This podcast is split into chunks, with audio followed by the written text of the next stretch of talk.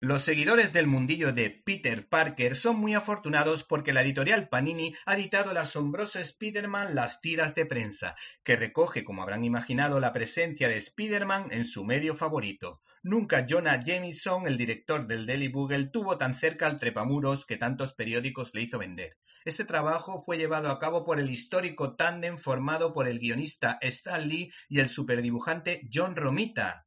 Esta presencia fue un hito que sirvió para acercar al gran público las historias de superhéroes.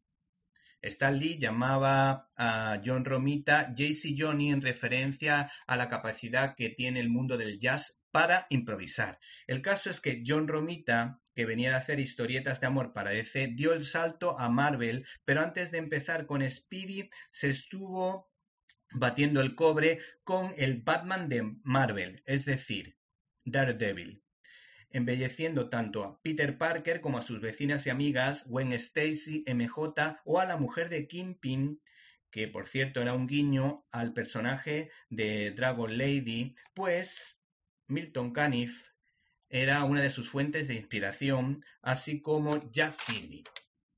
El éxito fue total y Tal fue el éxito que de alguna manera, pues este personaje pues rompió barreras, eh, tiró muros y de alguna manera sus autores tuvieron la habilidad de intercalar eh, las tramas fantásticas relacionándolas con...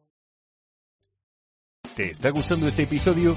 Hazte fan desde el botón apoyar del podcast de Nivos.